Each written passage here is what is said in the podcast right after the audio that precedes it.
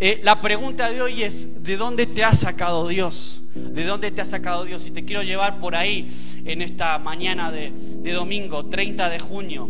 Entonces, vamos a tocar el tema de David otra vez, porque voy a ir a, a la vida de David, porque me parece súper interesante. Pero también vamos a abrir en 1 Corintios capítulo 1. No vamos a leer el capítulo entero por amor al tiempo, solo voy a coger tres, tres, versículos solo, pero yo te animo a que puedas en tu casa luego hoy poder leer todo el capítulo de uno, de Primera Corintios. Así que mientras que que lo pone ahí, Primera Corintios capítulo 1, versículo, vamos a leer del versículo 26 al 29, solo vamos a leer eso en principio, luego tocaremos otros versículos. Primera Corintios 1, 26. Entonces, ¿quién tiene su Biblia ahí? Su Biblia, su móvil o su tablet, ahí está. Así que tenemos este recurso también aquí, el proyector, así que también siempre viene bien. Pues dice, eh, el apóstol Pablo le dice a los cristianos en Corinto, le dice, pues mirad hermanos, a la iglesia le está hablando, ¿eh? a una iglesia como esta, en Corinto, hermanos, vuestra vocación, que no sois muchos sabios según la carne, ni sois muchos poderosos, ni muchos nobles. Siguiente sino que de lo necio del mundo escogió Dios para avergonzar a los sabios, y a lo débil del mundo escogió Dios para avergonzar a los fuertes. Siguiente. Y lo vil del mundo y lo menospreciado escogió Dios, y lo que no es para deshacer lo que es. Siguiente versículo. A fin de que nadie se jacte de su presencia, a fin de que nadie presuma de lo que es a fin de que nadie presuma de que lo que somos lo somos por nuestros propios méritos y por nuestro esfuerzo, sino por Dios, ¿no?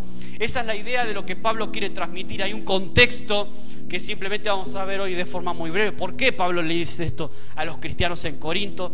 ¿Por qué Dios nos puede llegar a decir hoy esto a cada uno de nosotros también en esta, en esta mañana?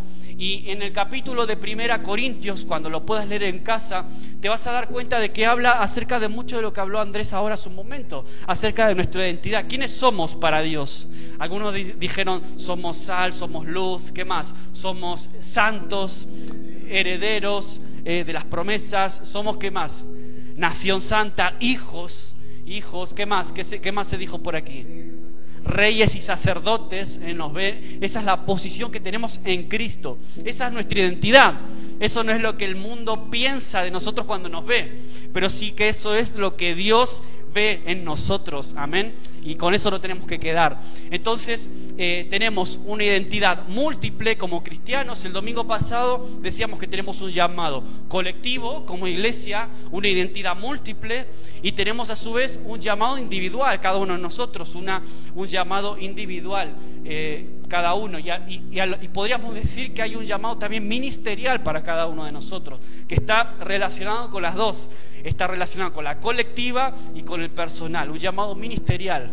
Yo estoy seguro que aquí entre nosotros hoy están sentados futuros pastores o futuras pastoras, profetas, personas de servicio, futuros líderes de alabanza o músicos, evangelistas, seguramente aquí están sentados, aquí ahora, en medio nuestro. Entonces, ¿cuál es tu llamado? ¿Cuál es el llamado? ¿Qué es lo que está hablando Dios a tu vida en este tiempo? Entonces, continuando un poco lo del domingo pasado, de alguna forma, en el capítulo 1 de Primera Corintios, cuando lo leas en casa, te vas a dar cuenta que la Biblia no plantea iglesias ideales iglesias perfectas. Pablo no le estaba hablando a una iglesia perfecta, a una iglesia ideal. Y te vas a dar cuenta que la Biblia en ese sentido es muy clara, es muy honesta. ¿Por qué? Porque no existe la iglesia perfecta.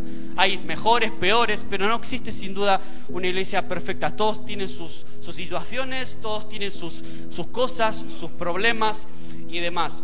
Ahora, uno de los, quizás el llamado principal, hablando del llamado, el llamado principal que nosotros tenemos como hijos de Dios, el primero y el fundamental, ¿sabes cuál es? Es nuestra comunión con Dios, nuestra relación con Dios, directamente con Él. Porque de ahí surge todo. Si yo no tengo relación con Dios, si yo no oro, si yo no leo su palabra, entonces ¿cómo voy a entender cuál es mi llamado colectivo y, como iglesia?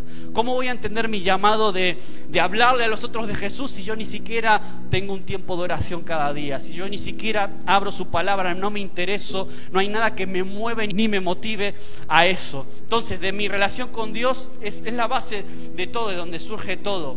Entonces, toda la iglesia de Corinto no era una excepción.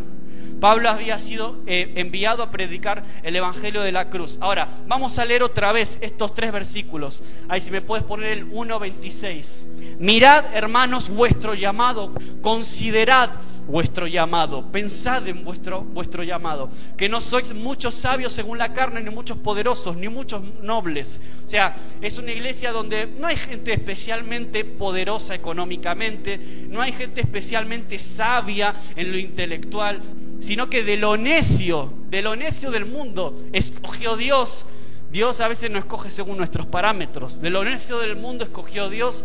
¿Para qué? Para avergonzar a los sabios. Y de lo débil del mundo escogió Dios para avergonzar a los fuertes. Siente. Y de lo vil del mundo y lo menospreciado, sigue con la misma idea, escogió Dios. Y lo que no es para deshacer lo que es. A fin de que nadie presuma, de que nadie se jacte en su presencia. Entonces, ¿cuál es el llamado principal? ¿Qué nos está eh, diciendo Pablo a nosotros hoy? Buenas noticias, Orense. A ti hoy, en este día de, junio, de, de calor, en este día de verano. Pues te está diciendo, considera tu llamado. Piensa, reflexiona en tu llamado. Acuérdate de dónde te saqué. Acuérdate cuando te llamé, dónde estabas, en qué agujero estabas, de dónde yo te saqué. Y eso es, eso es lo que Pablo les está animando a los corintios. Recordad, hacer memoria de vuestra vocación, de vuestro llamamiento, de dónde, de dónde os sacó Dios. Porque Dios llamó a los corintios, a los cristianos, pero también nos llamó a nosotros, a cada uno de nosotros. Ahora, yo te pregunto, ¿Dios fue estúpido de haberme escogido a mí? ¿Dios fue tonto de haberte escogido a ti? ¿Fue necio Dios al llamarte a ti, a ti, a mí? ¿Has pensado alguna vez en eso? ¿Fue arriesgada la decisión de Dios de escogerte a ti para ser parte de esta nación santa, de este pueblo de Dios? Fue una decisión arriesgada. Por eso dice, considera tu llamado, reflexiona, ¿de dónde te sacó Dios? Y básicamente yo quería eh, basarme en dos experiencias, dos situaciones en donde la Biblia habla acerca del llamado. Eh, una de ellas es, tiene que ver con David a nivel individual, con una persona, el llamado hacia una persona como David, que ya lo, lo compartí el domingo pasado, pero hoy quería tocar un momento es eso. Y después hay un llamado colectivo que lo vamos a representar en el, en el, en el llamado que Dios hace al pueblo de Israel, a Israel como pueblo, como nación. Vamos a al primero, que está en 2 Samuel 7, 8. Es el momento en el que David tuvo un recorrido, pero en un momento Dios lo para David. Dice, David quieto. Y le dice algo que vamos a leer ahora, en 2 Samuel capítulo 7, versículo 8. Dios hace un pacto con David, viene el profeta Natán a traerle una palabra de Dios a David. Y mira lo que le dice, 2 Samuel capítulo 7, versículo 8. Dice, Así dice el Señor de los ejércitos, yo te tomé del pastizal. ¿De dónde te sacó Dios? Pues a David lo sacó de un pastizal, de seguir las ovejas. Yo te saqué de ahí para que fueras príncipe sobre mi pueblo Israel. ¿Eh? ¿De dónde te sacó Dios? Pues a David estaba claro, lo sacó del barro, lo sacó detrás de, detrás de estar eh, con las ovejas, lo sacó del, lodo, lo sacó de una situación, la verdad que bastante despreciable. Luego vamos a ver algunos detalles más. No era todo, ser pastor de ovejas no siempre es muy bonito, ¿eh? ya lo vamos a ver luego. Ese es el llamado individual con David. Vamos ahora a Isaías, capítulo 51. Vamos a ver otro llamado de parte de Dios colectivo a toda una nación como Israel podemos hacerlo extensible hoy a nosotros, podemos aplicar esto hoy a nosotros. Isaías capítulo 51, versículo 1. Mira lo que le dice Dios al pueblo de Israel, a la nación de Israel. Dice, mirad la roca de donde fuisteis tallados, la cantera de donde fuisteis excavados. Mirad a Abraham vuestro padre y a Sara que os dio a luz Cuando Él era solo uno, lo llamé, lo bendije y lo multipliqué. De alguna forma, Dios le está diciendo a Israel, a Israel, acuérdate de dónde te saqué. Mira de dónde te saqué. Ahora tú presumes de que te has multiplicado, de que eres una nación grande, una nación poderosa, pero acuérdate de Abraham, acuérdate de Sara, acuérdate de tus orígenes humildes, de tus orígenes aún casi también despreciables de alguna manera. Mira la roca de la que te tallé, mira la, cantera de donde te, te estuve excavando. ¿Vale? Entonces, Dios de alguna forma está llamándonos también a nosotros a poder reflexionar y poder de, de tanto en cuanto es bueno poder parar, poder echar la vista atrás y ver de dónde me sacó Dios. ¿Quién era yo cuando estaba lejos de Dios? ¿En qué estaba? ¿Cómo era mi vida? ¿De dónde me rescató realmente Dios?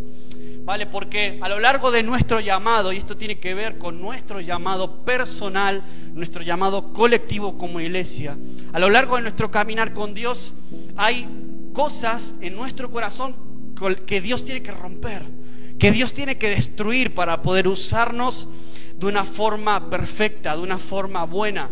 Y una de las cosas principales de las que te quiero hablar, el otro día hablé del carácter y hoy voy a hablar de algo específico que tiene que ver con el carácter, que es el orgullo.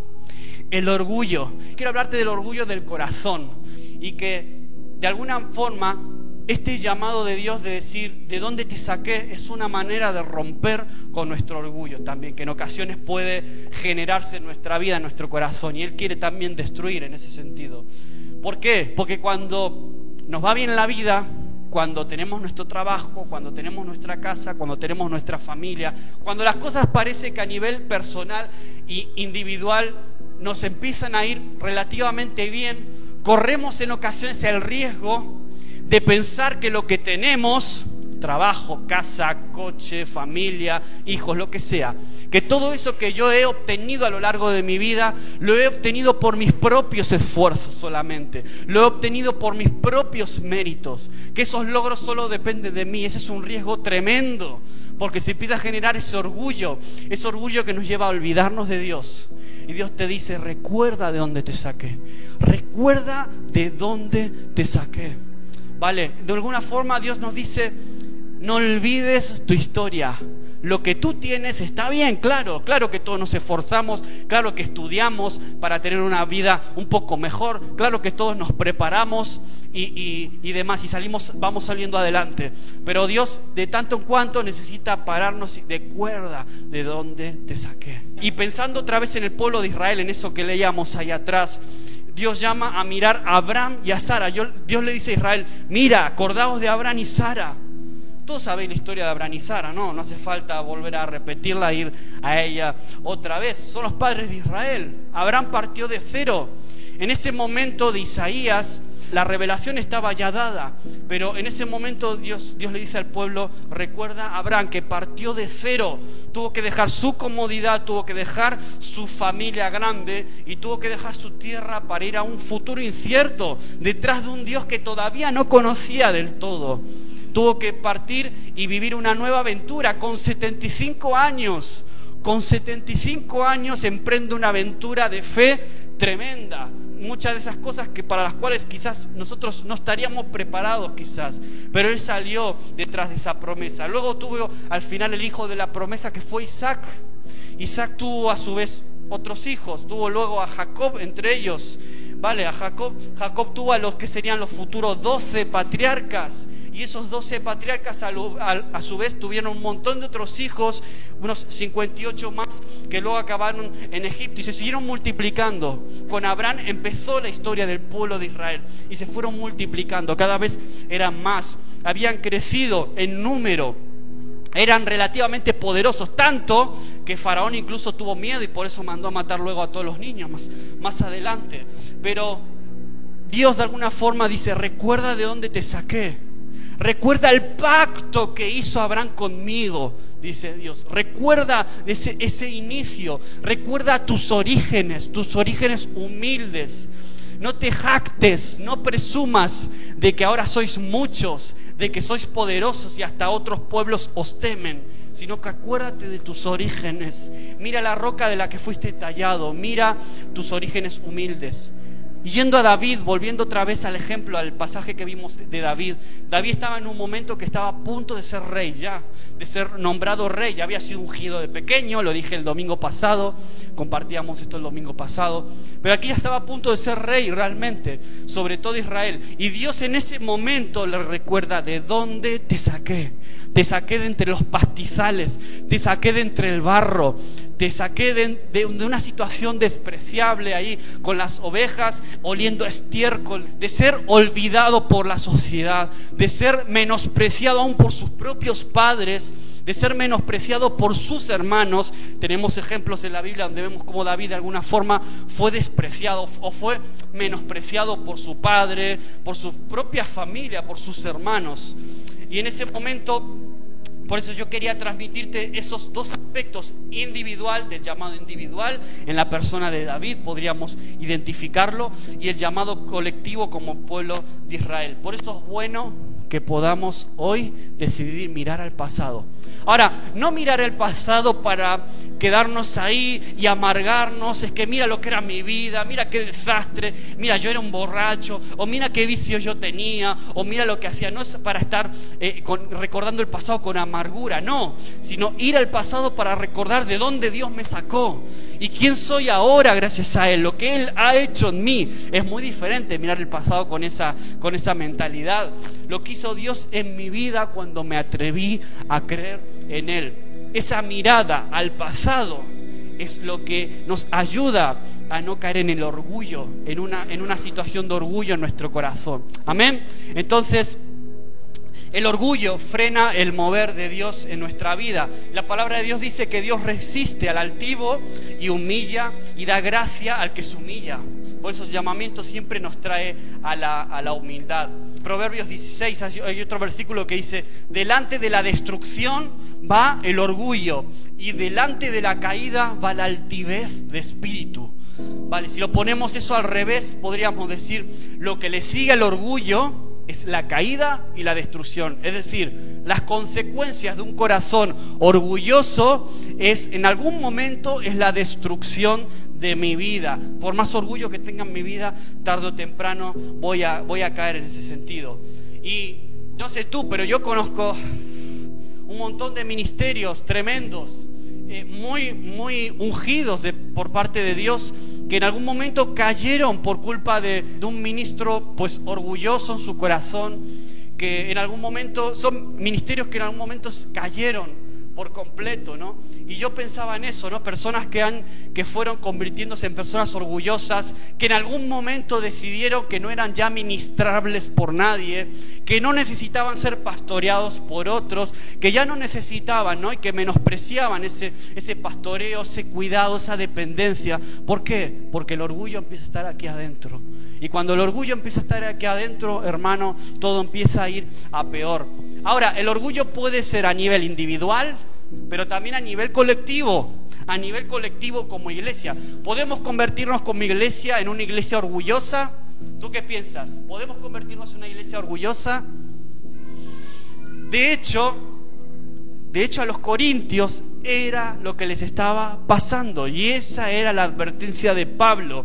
Por culpa de eso, el orgullo puede ser a nivel colectivo y sin ir más lejos, a nivel de nacionalidades también podemos convertirnos en, personas orgullosas por nuestro origen, por nuestra nacionalidad. Por ejemplo, de los argentinos, ¿qué es, ¿qué es lo que suelen decir? ¿Qué dicen de los argentinos? Dicen amén por aquí. ¿Qué dicen de los argentinos? Bueno, pues tenemos fama, sobre todo en Latinoamérica y aquí en España, fama de como de presumidos, ¿no? De orgullosos. Pues es lo que hay, no tenemos la culpa de ser tan guapos. Ahí está, ¿ves? Eso es orgullo. Vale, hay un chiste que dice acerca de los argentinos, dice, ¿cómo se suicida un argentino? Pues subiendo hacia arriba de su orgullo y tirándose para abajo, ¿no? Hay muchos chistes de argentinos, dicen que somos orgullosos y demás, ¿no?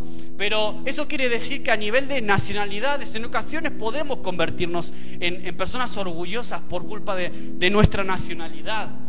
Y como iglesia, tristemente también podemos orgullecernos, podemos caer en ese, en ese problema. Y esto era lo que le pasaba a los corintios. Por eso Pablo le hace una advertencia. ¿Qué le pasaba a los corintios? Cuando leas la carta de Corintios te vas a dar cuenta que era una iglesia económicamente próspera, porque vivían en una ciudad próspera, con mar, con un puerto tremendo.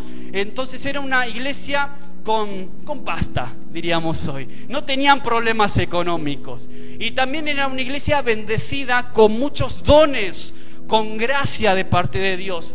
Eh, cuando lo leas en tu casa te vas a dar cuenta que había muchos maestros, había profetas, había evangelistas, o sea que era una iglesia que había sido bendecida en muchas áreas, no solo la económica, también la espiritual, y eso era buenísimo.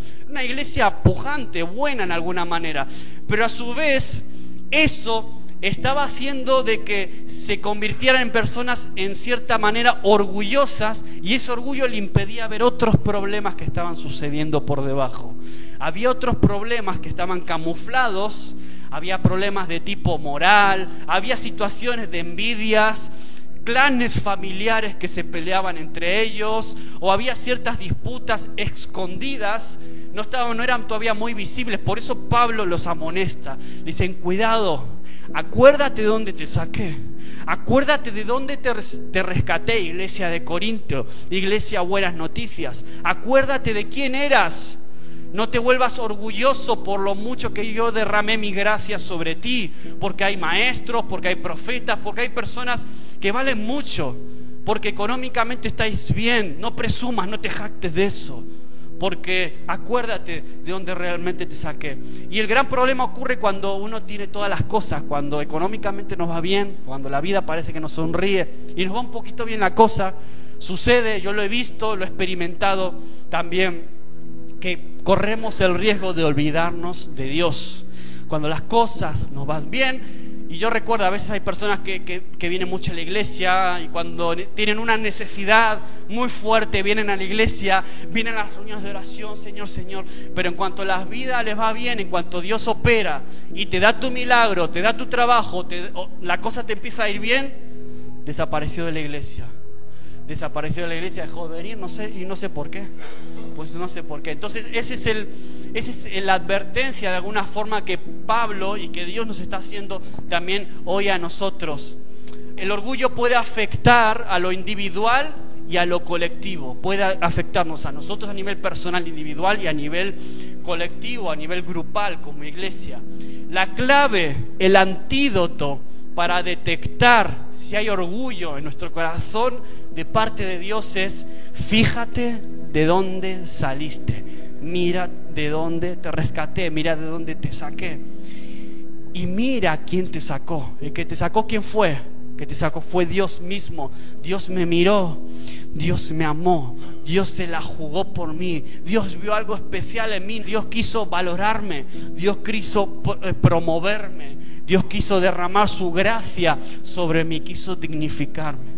¿Tú te acuerdas de dónde te sacó Dios? A lo mejor mientras yo voy hablando esto, aquí hay diferentes pasados, diferentes, tenemos diferentes trasfondos, cada uno de nosotros. Aquí hay testimonios tremendos tremendos. Yo conozco algunos de vuestros testimonios que son tremendos y seguramente Dios te ha sacado de lugares muy, muy, tristes, muy desagradables. Y cuando tú miras, echas la vista atrás y ves lo que eres ahora, dices, wow, lo que Dios hizo en mi vida. A veces ni siquiera lo valoramos del todo. ¿Qué ha hecho Dios conmigo?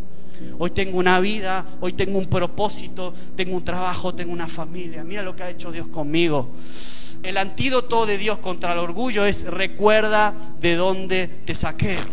Entonces, el primer asunto con el que Dios trabaja, trabaja conmigo, todavía lo sigue trabajando y trabaja con todos nosotros en muchos momentos de nuestra vida, es con el orgullo. Destruir ese orgullo que en ocasiones se puede generar en nuestro corazón. La segunda cosa, si estás apuntando, la primera el orgullo y la segunda es los sentimientos de inferioridad y de otras, otras excusas en ocasiones que ponemos. Y aquí sí que quiero ir un momento al ejemplo de David. Mira lo que Dios le dice a David.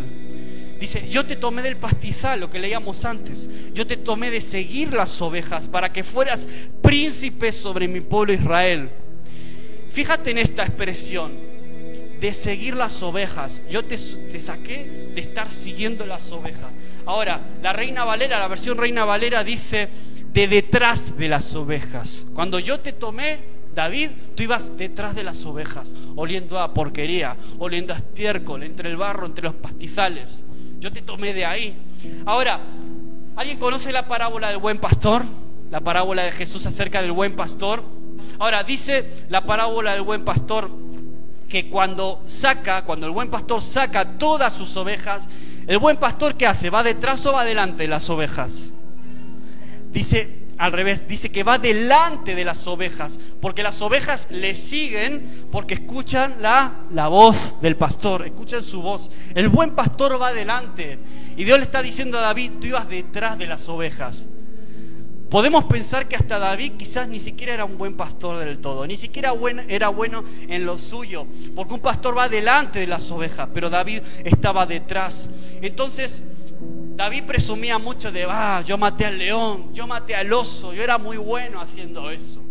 Vale, pero quizás no era del, todo buen pastor tampoco. Era bueno en unas cosas, pero no era tan bueno en otras.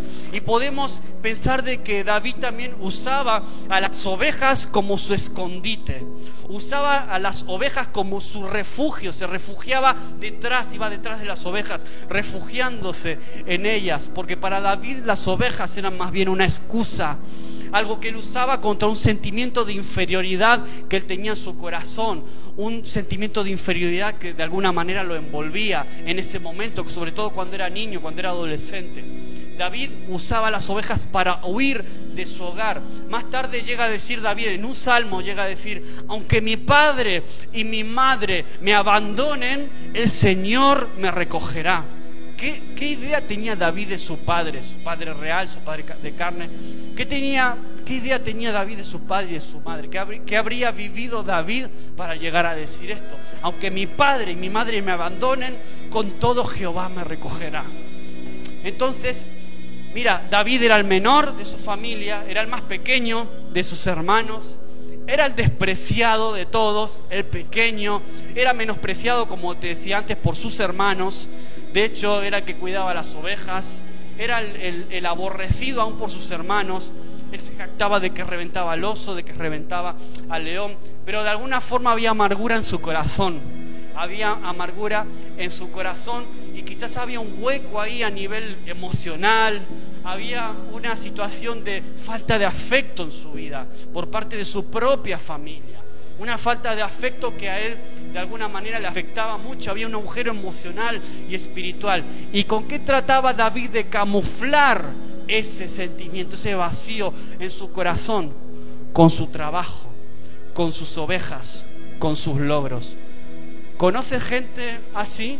¿Conoce gente con vacíos emocionales tan fuertes, con agujeros en su alma y que intentan camuflarlo con muchas horas de trabajo, con su familia, con logros, con metas, con cosas que hacer en su vida para intentar no, no tratar con aquello que está todavía herido en su corazón. Muchas veces que queremos compensar faltas en nuestras vidas, carencias a nivel emocional y afectivo con otras cosas.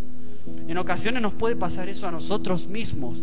Nosotros mismos podemos estar experimentando o viviendo sin darnos cuenta de, esa manera, intentando tapar una situación del pasado, una carencia afectiva, logros con metas, con proyectos, con horas de trabajo ahí bueno, en psicología de hecho le llaman a eso mecanismos de defensa. Tratar de camuflar la situación, lo, que me está pasando y tratar de demostrar que, que, bueno, realmente no es así. Realmente yo no tengo un problema ahí sin resolver. No tengo una herida sin sanar todavía. Lo que pasa es que, es que me han hecho esto. Lo que pasa es que me ha sucedido esto en la vida. Es que mis padres han sido así y así y empezamos a, empiezan a, a dar excusas y demás. Ahora Dios le dice a David, mira de dónde te saqué. Tu vida era un desastre estabas olvidado por tu familia, detrás de las ovejas, prácticamente vivías como un animal, pero ahora yo te voy a hacer rey, ahora vas a ser un rey. Eso es lo que le está diciendo Dios a David. Por eso tenemos que mirar de dónde salimos, porque a veces venimos a Cristo, decimos sí a Jesús, sí, pero seguimos arrastrando problemas sin resolver en nuestra alma. Seguimos arrastrando heridas del pasado en nuestro corazón, heridas que intentamos camuflar, intentamos tapar. En ocasiones tenemos que ser confrontados y Dios nos confronta, te lo aseguro, en algún momento Dios te confronta con eso y tienes que dar cuentas y tienes que sacar esa herida a la luz para que sea cuidada, para que sea sanada. Y tenemos que romper con nuestro orgullo para dejarnos pastorear. Eso que a veces no nos gusta a muchos de nosotros y dejarnos cuidar, dejarnos pastorear, que esa herida empiece a sanar. Ahora, ¿de dónde te sacó el Señor a ti a nivel personal, en concreto? Quizás te sacó de una vida que iba hacia la destrucción por algún tipo de vicio. Quizás te sacó de un futuro incierto, de una vida sin demasiado norte, demasiado sentido, sin demasiado propósito. Quizás Dios te sacó de una forma de hablar o una forma de vivir que, apestaba un poquito. ¿De dónde te sacó Dios? ¿Tú crees que Dios no puede sanar esas cosas que aún a día de hoy siguen angustiando tu alma, tu vida, yo lo creo, Dios puede hacerlo. Dios lo ha hecho conmigo y Dios puede hacerlo contigo. Amén. Él puede hacer eso y mucho más. Ahora, por lo general Dios no cambia automáticamente las cosas, salvo de que tú estés dispuesto a humillarte y a dejarte tratar por Él para que las cosas empiecen a cambiar. Dios resiste al altivo, pero da gracia al que se humilla, dice la palabra de Dios. Dios resiste al altivo, resiste al soberbio, pero da gracia al que se humilla, al que es capaz de abrir su corazón y dejarse sanar por Dios. Ahora, ¿qué es lo que escogió? ¿Qué tipo de personas escogió Dios? Y quiero ir terminando con esto. Ahí en el versículo de 1 Corintios, capítulo 1, versículo 26 te das cuenta de que entre los corintios no había, bueno, no había muchos sabios conforme a la carne, tenían muchos dones a nivel espiritual, pero conforme a la carne no había muchos, muchos sabios, ni muchos poderosos, ni muchos nobles. Ahora, cuando Dios escoge, escoge no según nuestros patrones. Los patrones de Dios y la forma de, de llamar de Dios son muy diferentes a las nuestras. Dios no siempre elige lo mejorcito.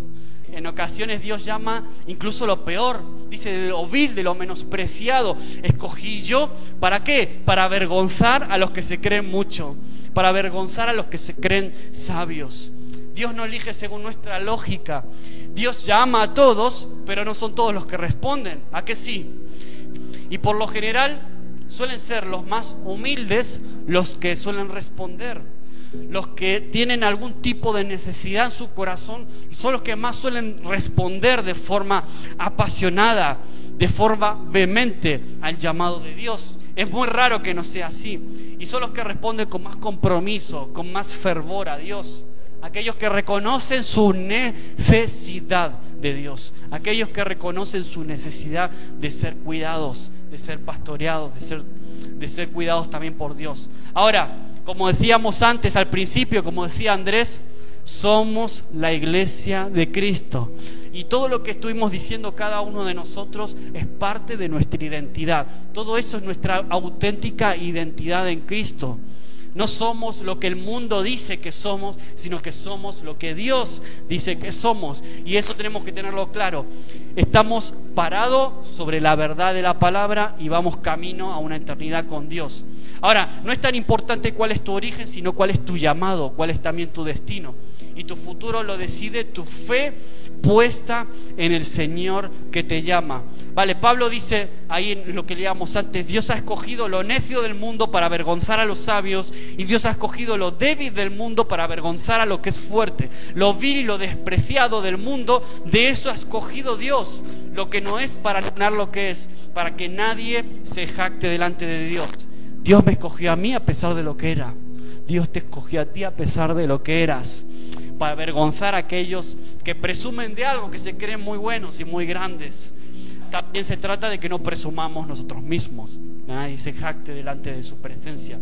Dice, Dios nos llama a recordar de dónde salimos para estar constantemente agradecidos, para tener un corazón de gratitud, lejos del orgullo, gratitud en el corazón, gratitud un corazón de gratitud. Nos llama a Dios a un nuevo estilo de vida. Tenemos todos los recursos del cielo a nuestra disposición. Ahora, ¿cómo nos ve? Dios nos ve completos en Cristo. Amén. Completos en Cristo. Y lo único que tienes que hacer es cruzar ese Jordán y poder conquistar la tierra. Ahora es necesario fe y es necesaria la paciencia. Deja que el mundo se burle, pero Dios te llamó a ti tienes esa gratitud en el corazón mientras yo compartía esto. Voy a pedirle a Roberto que pase y terminar cantando, pero mientras yo que te compartía esto, tú podías hacer un ejercicio mental de recordar de dónde te rescató Dios. Pero sabes, cuando vemos el testimonio de Saúl, en un momento el profeta fue detrás de Saúl, estaban buscando a Saúl. Y dice la palabra que después de, de haber hablado Samuel al pueblo, buscaron a Saúl, pero no lo encontraban. ¿Y sabes dónde lo encontraron? Eso está relatado en 2 de Samuel 17. Dice que estaba escondido junto al bagaje, junto al equipaje, junto a las maletas. Estaba escondido. Ahora, hablando acerca del orgullo o hablando de, situaciones del corazón, situaciones sin sanar, ya sean ovejas, ya sea el trabajo, ya sea el activismo, ya sea el bagaje, el equipaje, ese pasado un poquito oscuro que tú traes atrás, eh, sea lo que sea, de aquello a lo que tú a veces acudes a esconderte quizás, todos nosotros en algún aspecto podemos caer en eso y podemos pecar en ese sentido. Dios no nos llama a escondernos, sino a salir. Dios no nos llama a estar escondidos detrás de nuestros pasados, detrás de nuestro trabajo, detrás de nuestros logros, sino que nos llama a, levantar nuestra voz y somos llamados a ser una voz profética para esta tierra, para este tiempo, para esta tierra de, de Orense, en este tiempo que nos toca vivir. Porque te voy a decir algo, Tú no eres el plan B de Dios, tú eres el plan A de Dios. Has sido llamado con un propósito, con un propósito concreto aquí. Y lo que tú digas, tu forma de vivir, tu forma de hablar y que tú asumas tu llamado y, y tu identidad en Cristo, como hablábamos antes, puede cambiar el mundo. Sí, Puede parecer exagerado decir cambiar el mundo, pero puedes cambiar tu mundo, puedes cambiar el mundo que te rodea, aquellas personas que, te rodean a ti. Así que tú no has sido llamado para ser un eco, sino que has sido llamado para ser una voz para esta generación. Amén. Y yo quería que podamos terminar adorando a Dios, puedas ponerte en pie conmigo también podamos terminar cantando al Señor, aquel que te llamó, aquel que te rescató, aquel que te sacó del, del agujero en el que estabas aquel que te llamó de una vida sin propósito y sin esperanza, sin sentido, sin un rumbo, aquel que te dio lo más valioso del universo, que es la presencia de Dios mismo adentro tuyo, acompañándote, estando contigo, una esperanza también en los cielos, una esperanza futura, pero también una esperanza para aquí, para ahora, para esta vida que nos toca vivir. Cierra tus ojos un momento. Y quizás mientras recordabas de dónde te sacó Dios, hoy puede ser una buena oportunidad para terminar agradeciendo, dando gracias a Dios, adorándole a Él por quien es, pero también por quien nos sacó, porque Él es quien nos rescató, quien nos levantó, quien nos llamó con su voz y un día nos dijo, sígueme. Y nosotros decidimos seguirle. Gracias Dios porque tú eres quien nos llamó Gracias Dios porque hemos decidido seguir